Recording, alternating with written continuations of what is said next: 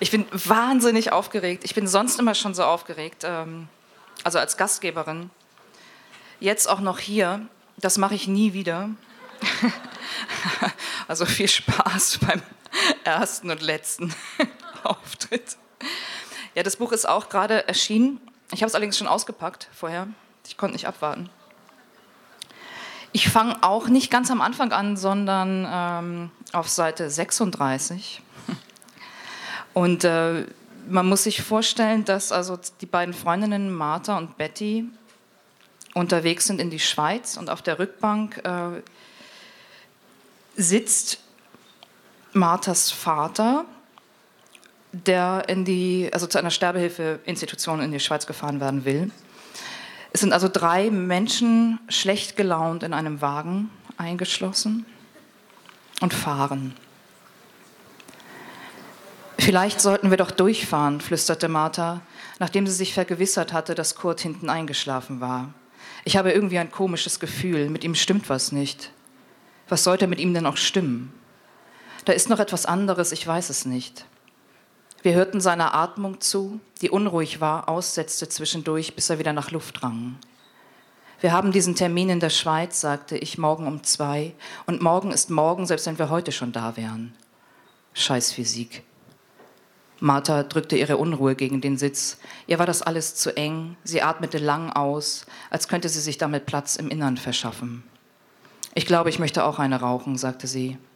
Automatisch fuhr ich langsamer, als wollte ich, ausgerechnet ich, ihr jetzt mit klugen Reden kommen. Was? Sie flüsterte jetzt nicht mehr. Ich sitze in einem fahrenden Aschenbecher, was sollte ich da anderes machen? Sind in meiner Jackentasche hinten.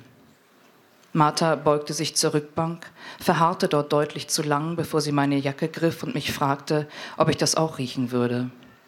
Ich roch und roch nichts.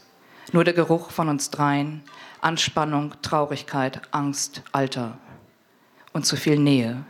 Es roch wie in einem Käfig. Bei dem Gedanken fiel es auch mir auf, dieser typische Käfiggeruch, der stets vom selben herrührte, Urin. Soll ich anhalten? fragte ich. Nein, wir lassen ihn schlafen. Sie zündete uns beiden eine Zigarette an, bevor sie sagte, erzähl mir irgendetwas aus deinem verkorksten Leben, damit ich meines kurz vergesse. Ich strich mit dem Daumen über das Lenkrad und seufzte. Ich führe ein Leben, sagte ich, für das Generationen von Frauen vor uns gekämpft haben. Das kannst du unmöglich verkorkst nennen. Ich bin das Maximum an Freiheit. Eben, du fängst an, komisch zu werden. Du sollst dich mal wieder verlieben. Wie werde ich denn komisch? Mufflig. Also nett gesagt. Eigentlich wirst du zynisch. Martha sah mich nicht an, als sie das sagte. Und dagegen soll ich mich also verlieben. Seit Jahren empfahl mir jeder das Verlieben, als wäre das eine Rettung, als bräuchte ich eine Rettung, als hätte ich nichts Besseres zu tun. Was war denn mit dem neulich? setzte sie nach. Wem? Dem Künstler oder so. Der war tätowiert. ja, hallo Nagel. ja, und? Das spürt man doch nicht. Nie wieder ein Tätowierter, sagte ich. Die reden die ganze Zeit. Schlimmer als Angler. Endlos hat er mir seine Unterarme erklärt. Seine gesammelte Vergangenheit, rechts die Familie, links die Freunde, Stammbaum, Schicksalsschläge.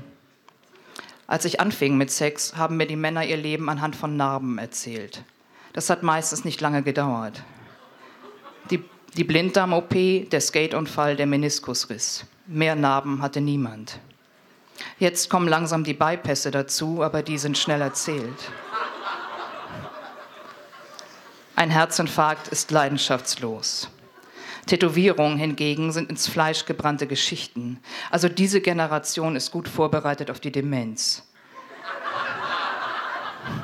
Da können Sie Ihren Körper anschauen und sich erinnern, der Rest lagert in der Cloud. Am besten lässt man sich jetzt schon das Passwort über die Pulsader stechen. Entschuldige, dass ich gefragt habe. Martha kurbelte das Fenster herunter, um den Rauch rauszulassen, die dicke Luft, den Uringestank.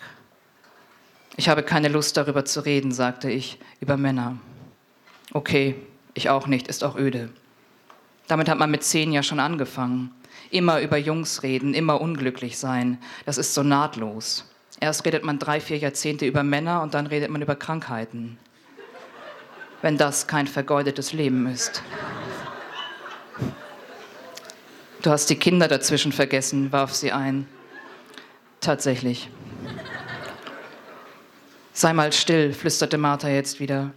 Wir legten die Köpfe schief, als könnten wir so besser hören. Atmet er noch? Ich glaube ja, sagte ich und fuhr langsamer. Kurt atmete wie ein Fisch. Alle paar Sekunden ploppte sein Mund auf, er schien kleine Blasen auszustoßen. Vielleicht der Tiefschlaf, vermutete ich. Warum tut er mir das an? Martha blickte stur auf die Straße und erwartete keine Antwort, nicht einmal von sich selbst. Ich drückte jetzt doch aufs Gas, wollte schnell dort ankommen, wo es vorbei war, während Martha nach einem Sender suchte, den sie nicht fand. Bloß Fetzen und Rauschen, als würden wir durch ein Niemandsland fahren, fernab aller Frequenzen. Wir hatten einen Elefanten im Auto, über den wir nicht sprechen konnten, also schwiegen wir, und es war kein schönes, gemeinsames Schweigen. Das Sterben war eine Tortur, es sollte abgeschafft werden. Es sollte nur noch Leben oder Tod geben, keinen dazwischen mehr. Ich fühlte mich beinahe erlöst, als ich von der Rückbank ein Stöhnen vernahm. Im Spiegel konnte ich sehen, wie Kurt sich zu orientieren versuchte. Noch längst keine Schweiz in Sicht, nur die A7 irgendwo zwischen Fulda und Würzburg. Ich gab mein Bestes, aber dieses Land konnte lang werden. Kurt beugte sich vor, fragte, ob wir dieses Geräusch auch hören würden. Was, sagte ich, ich höre nichts. Ja, ist so ein Klackern, ganz leise. Jetzt, habt ihr gehört? Stimmt, sagte Martha. Jetzt, da ist es wieder, hören Sie? Es war ein gleichmäßiges, wiederkehrendes Schaben. Was ist das? fragte ich. Kurt lächelte. Er hat Durst. Ich kniff die Augen zusammen, um die Nadel erkennen zu können. Mein Blick war nur noch in die Ferne scharf, das Nahe verschwand zunehmend mit jedem Monat mehr. Der Tank ist halb voll, sagte ich. Es ist das Öl, das sieht man nicht, hört man nur. Er braucht Öl. Und bei der Gelegenheit, sagte er, brauche ich ein Bier. Das denkst du dir doch jetzt aus. Wir sind gerade mal vier Stunden unterwegs. Er säuft sich weg, hatte Martha früher zu mir gesagt. Er löst sich auf. Bei einem Trinker verflüssigt sich alles, Kopf, Herz und zuletzt der Körper. Alles zerrinnt, ist nicht mehr greifbar, Damals hatte sie nicht nur ihren Vater gemeint, sondern auch unseren Freund Jon. Als Jon noch lebte, soeben noch lebte und es niemandem von uns gelang, ihn zurückzuholen in die Nüchternheit. Du stehst da mit leeren Händen, hatte Martha gesagt. Du umarmst jemanden, der schon längst verschwunden ist. Sie saß schweigend da und biss sich die Lippe wund. Nein, sagte Kurt, gar nichts, denke ich mir aus. Wir haben immer schon zusammen gesoffen. Er lachte trocken und ein bisschen blutig. Er verbraucht leider ein bisschen viel. Wir kaufen am besten gleich fünf Liter. Fünf Liter? fragte ich zurück. Oder besser zehn? Er sah hilflos aus da auf der Rückbank.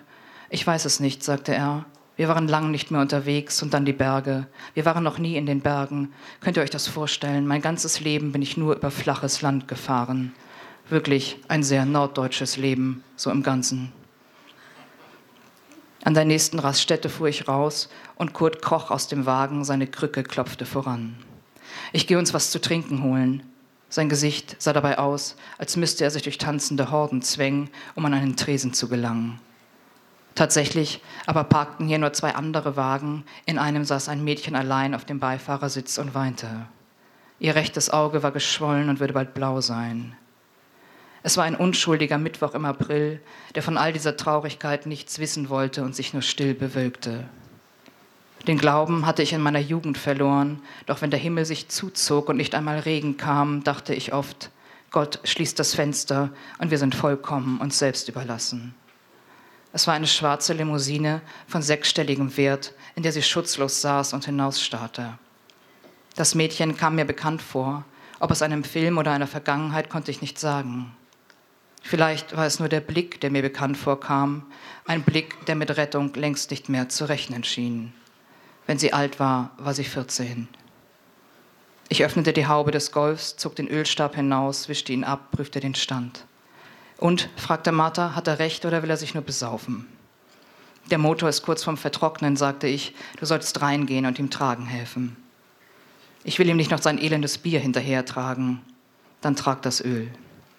Das Auto hat er sich echt gut erzogen, fluchte sie. Wir haben immer zusammen gesoffen, so ein Scheiß. Dieser Kumpelmist, es ist ein Auto. Niemand sollte ein Auto als besten Freund haben. Wenn, sollte es zumindest kein Golf sein. Ich meine, will er nicht noch irgendetwas Schönes erleben, was Bleibendes sagen? Er muss doch irgendetwas wollen. Letzte Dinge, Champagner, Rinderfilet, Meer, Berggipfel. Aber doch kein Bier von der Tankstelle, irgendwo in Deutschland unter grauem Himmel.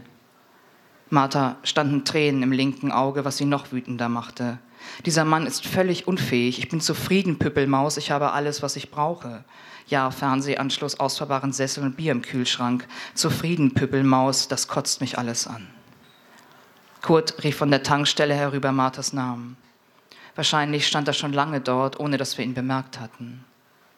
Nimm seine Tasche mit, sagte ich, und sie nickte, nahm die Tüte mit den Windeln von der Rückbank, bevor sie mit einem aufgesetzten Lächeln zu ihm ging.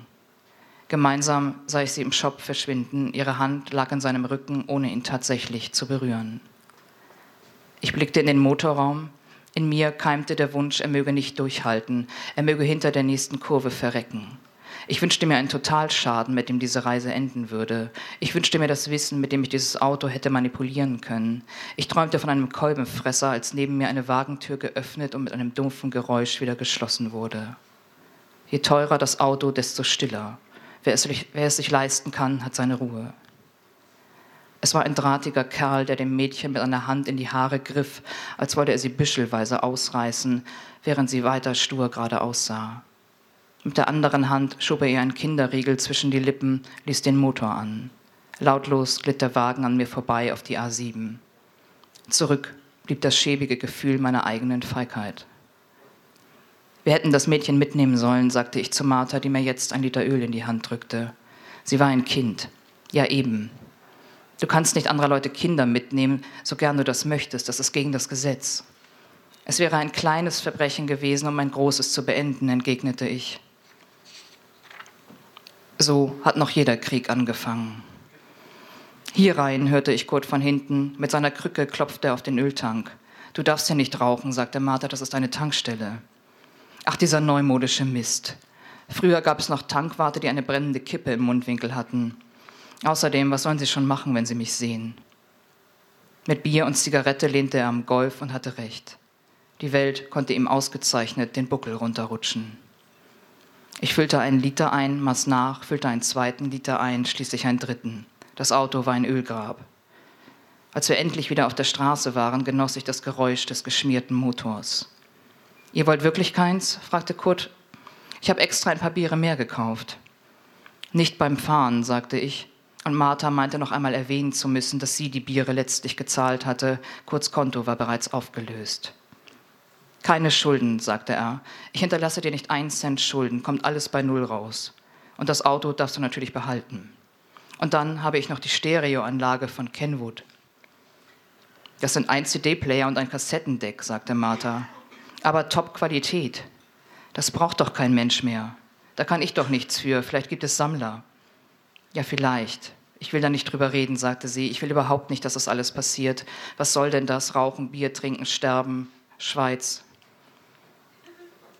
Kurt wischte nur mit der Hand durch die Luft, als diesen sich fragen, wie Fliegen vertreiben. Ohne Frauen, fing er unvermittelt an, wäre ich ein reicher Mann. Die haben mich immer ausgenommen.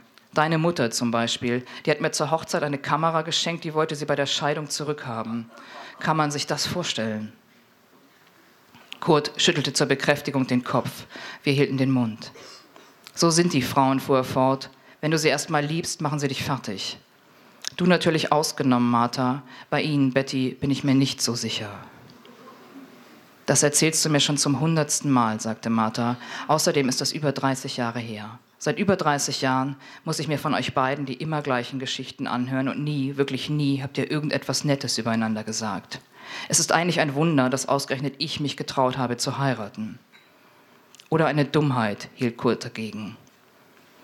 In Wahrheit war es weder das eine noch das andere gewesen. Martha und Henning hatten sich zur Ehe entschlossen, damit die Krankenkasse die Kosten für die künstliche Befruchtung übernahm. Nur für verheiratete Paare, nur für Frauen unter 40. Und jetzt lief Martha die Zeit davon. Wenn sie es in den nächsten sechs Monaten nicht schafften, blieben sie entweder kinderlos oder wurden arm. Im schlimmsten Fall wäre beides möglich. Jetzt reicht es aber, Kurt. Martha hatte sich zu ihm umgewandt und riss vergeblich an ihrem Gurt, der sich bei jeder Bewegung enger zog. Ich sag nur, pass auf, Mädel. Heutzutage können auch die Frauen von ihren Männern ausgenommen werden. Am Ende zahlst du noch Unterhalt, damit er seine komischen Bilder malen kann. Das sind keine Bilder, das sind Trickfilme. Das haben dir alles Frauen wie deine Mutter eingebrockt. Kurt hat er sich in Rage geredet. Emanzipation, Selbstverwirklichung, der ganze Mist. Deine Mutter hat sich so sehr selbst verwirklicht, dass sie gar nicht gemerkt hat, dass es noch andere gibt auf der Welt. Und was macht sie am Ende? Einen reichen, glatzköpfigen Trottel heiraten. Naja, musste ich wenigstens nichts mehr zahlen. Ich konzentrierte mich aufs Fahren, schneller und schneller. Kurt war kein schlechter Mann, er war nur der Zeit nicht gewachsen, war von ihr überrollt worden und niemand hatte ihn darauf vorbereitet. Wer hat die denn alle unterstützt, die ganzen Emanzen? Wer hat denn die Latzhosen bezahlt? Die Ex-Männer und dann im nagelneuen VW Käfer mit der Pille im Handschuhfach ab nach Frankreich. Die Kinder zur Oma. Und als das Geld dann alle war, schleunigst wieder heiraten, so Weicheier mit Abitur. Ich trat durch, im rechten Fuß eine kleine Wut, im linken so etwas wie Verständnis.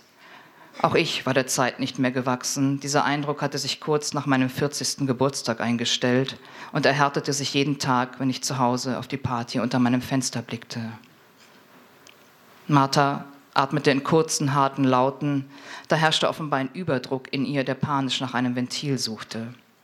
Schließlich griff sie nach einer Zigarette und rauchte mit einem genervten, zischenden Ton, wie es nur Nichtraucher konnten. Gleich schmeiß ich dich aus dem Auto, Kurt, sagte sie, und er wies darauf hin, dass es sich um sein Auto handelte, zumindest heute noch. Auf dem Bildschirm hatte das Hotel luxuriös ausgesehen. In der Wirklichkeit standen wir in einer kleinen, dunklen Lobby. Die Bar war geschlossen, der Pool schmutzig, die Zimmer noch nicht fertig. Kurt verschwand als erstes auf die Toilette. Die Fassade werde leider gerade renoviert, hieß es, was auch hieß Baugerüst statt Aussicht auf den Bodensee und Handwerker, die Kurt ins Gesicht schauen würden, wenn er das letzte Mal die Augen öffnete. Das versuchte Martha dem jungen Mann an der Rezeption jetzt zu erklären, dass ihr Vater in diesem Hotel seine letzte, wirklich allerletzte Nacht verbringen müsse, die sei fast so wichtig wie die Hochzeitsnacht, wenn nicht sogar wichtiger. Ob er darüber schon einmal nachgedacht habe, ob er sich das vorstellen könne, ob er sich überhaupt über irgendetwas im Leben schon einmal Gedanken gemacht habe. Er sah zu mir herüber, offenbar auf der Suche nach Schutz, doch ich nickte bloß, ob ich damit Martha unterstützen wollte oder den Rezeptionisten, wusste ich selbst nicht. Auf so deprimierte Gäste sei das Haus leider nicht vorbereitet, erklärte er. Erst recht nicht außerhalb der Saison. Selbstverständlich werde er eine Flasche Sekt aufs Zimmer bringen lassen, wenn gewünscht sogar Blumen. Auch die Erdnüsse gingen aufs Haus. Aber für eine letzte Nacht fehlten ganz eindeutig die Mittel und außerdem zwei weitere Sterne, sagte er und bot eine kostenfreie Stornierung an sowie eine Buchung im Grand Hotel auf der anderen Uferseite. Ich werde doch am letzten Tag nicht noch mit den Grand Hotels anfangen, brummte Kurt, der sich erstaunlich schnell von der Toilette zurückgekampft hatte. Haben Sie Fernsehen? war alles, was ihn interessierte. Kommt gleich die Maischberger, sagte er zu Martha, die gucke ich immer, die hat was auf dem Kasten, die Frau. Alles wie immer, bloß keine Umstände. Martha verkniff sich jeden Kommentar. Kurt sah sie an. So will ich das, sagte er jetzt bloß nicht noch mit einem neuen Leben anfangen. Sein Lächeln schien eine Entschuldigung für ein Leben zu sein, in dem alles nur passiert war, ein Leben, in das er hineingerutscht war. Wir bezogen zwei Zimmer, ließen uns ein Restaurant empfehlen, in das wir kurz zerrten und in dem wir Schweinsbraten aßen, von dem er nur die Hälfte schaffte. Über seinem Kopf hing ein Lebkuchenherz, auf dem stand, a bissel was geht immer. Ich bestellte noch einen halben Liter Riesling. Wir blickten auf eine erleuchtete Löwenstatue, den spiegelglatten Bodensee, Schiffe am Ufer, die Konstanz oder Lindau hießen. Nichts störte die Idylle außer uns. Ist hübsch hier, sagte Kurt. Erinnert mich an den Lago Maggiore. Wart ihr mal da? Nein, sagte ich, als Martha gar nicht reagierte. Da hat sich schon Hemingway von seiner Kriegsverletzung erholt, sagte Kurt, in Stresa. Kennt ihr Hemingway? Der war hart im Nehmen, hat nur im Stehen geschrieben. Wegen seiner Rückenschmerzen, sagte Martha. Nein, sagte ich, wegen seiner Hämorrhoiden. Er hatte Hämorrhoiden? Ja, erst der Krieg, dann Kuba, das scharfe Essen immer. Der arme Kerl konnte kaum sitzen. Mann, du verachtest echt jeden anderen Schriftsteller, sogar die Toten. Sie schreiben auch, Betty, im Liegen. Ach, interessant, sieht man ihn gar nicht an. Sie arbeitet ja auch kaum, warf Martha ein. Und davon kann man leben? fragte er. Nein, antwortete ich, ich bin seit drei Jahren tot. Unter dem Tisch trat Martha gegen mein Schienbein, aber Kurt lachte. Die Toten, sagte er, das sind die Besten, sehr entspannte Menschen, alle Toten, die ich bisher getroffen habe. Er trank noch einen Schluck und lehnte sich zurück. Ja, sagte er, der Lago Maggiore, da würde ich gern noch mal hinfahren. Aber Martha suchte nach den richtigen Worten. Ich dachte, du willst sterben. Vielleicht würde ich mich vorher gern noch ein bisschen erholen. Das ist das Morphium, zischte sie mir zu, es macht ihn verrückt. Wann waren Sie denn am Lago Maggiore, Kurt? Als junger Mann, Mitte 20 war ich da, mit meiner ersten Freundin, Francesca. Ich war ein Spätzünder, schüchtern dann diese dicke Brille. Die Mädchen standen nicht gerade Schlange, sagte er. Aber plötzlich tauchte Francesca auf, sie war Halbitalienerin, Zumindest hat ihre Mutter das behauptet. Ihren Vater hat sie nie kennengelernt. Sie ist gegen Kriegsende geboren, da ging ihr alles durcheinander. Du hast nie von ihr erzählt. Martha schien fast empört. Auch ich hatte ein Leben, bevor ich deine Mutter traf, sagte er, vor allem damals. Ich sah aus wie ein Sizilianer, weißt du. Ich hatte noch dunkle Locken. Die Leute haben mich für ein Mafioso gehalten, als ich jung war. Das war kein Vorteil, ganz und gar nicht.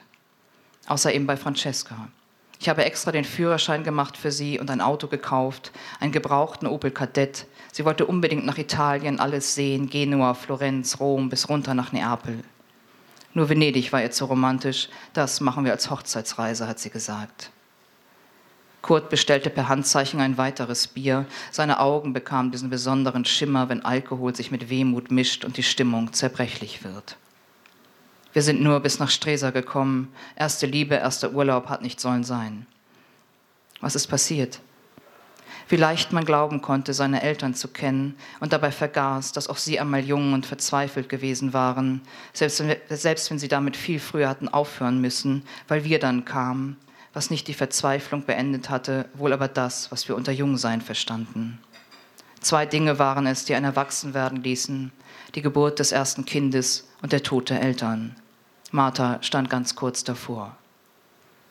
Sie hat mich sitzen lassen, erzählte Kurt, in einem Lokal für einen richtigen waschechten Italiener, sah aus wie aus dem Bilderbuch, Polohemd, Goldkette und ein Boot. Da konnte ich mit meinem Opel natürlich einpacken. Der Kerl hat sich einfach an unseren Tisch gesetzt und mir die Frau weggenommen. Und ich habe gar nichts gemacht. Weder habe ich ihn vertrieben noch sie verteidigt. Dann geh doch, habe ich gesagt. Am nächsten Tag huschte sie ins Zimmer und packte ihren Koffer. Pass auf dich auf, mein lieber Kurt, hat sie gesagt, und weg war sie. Er nahm noch einen großen Schluck von seinem Bier. Ich bin allein weiter bis Genua gefahren und da versackt. Von wegen, pass auf dich auf, das genaue Gegenteil habe ich gemacht. Als hätte ich sie damit ärgern können. Genua ist eine laute Stadt, räudig, überall Vespas, Müll, Bars, Verrückte. Ein Sumpf war das damals, an jeder Ecke Nutten. Das ist das Beste an den Hafenstädten, die Nutten und überall Drogen. Ich kannte solche Städte, da lebten die Leute, als würde am nächsten Tag ihr Schiff ablegen. In den Hafenstädten hatte die letzte Nacht ihr Zuhause, eine letzte Nacht nach der nächsten, und nie legte das Schiff ab. Und da möchtest du noch mal hin? fragte Martha nach Stresa, an den Ort, an dem du sitzen gelassen wurdest. Ich weiß nicht, sagte Kurt, das ist so lange her. Das ist ja das Stimme. Ständig denkt man an die Zeit zurück, in der man jung war, an die Momente, in denen man die falsche Entscheidung getroffen hat in denen das Leben eine andere Richtung nahm, während man selbst unfähig war, sich zu bewegen. Martha und ich nickten nur traurig. Vielleicht nahmen wir uns in diesem Moment vor, am Ende unseres Lebens weniger zu bereuen. Dass ihm erst spät klar geworden sei, dass man seiner Herkunft nicht entkommen könne, sagte Kurt, dass man nur die Fehler seiner Eltern variiere und im Grunde jede Generation geschickter darin werde, Mist zu bauen und sich das Leben zu versauen. Man solle dabei so wenig Schaden wie möglich hinterlassen, das sei das Einzige, was er uns raten könne. Macht euch nicht schuldig, sagte er und trank sein Bier aus. Vielen Dank.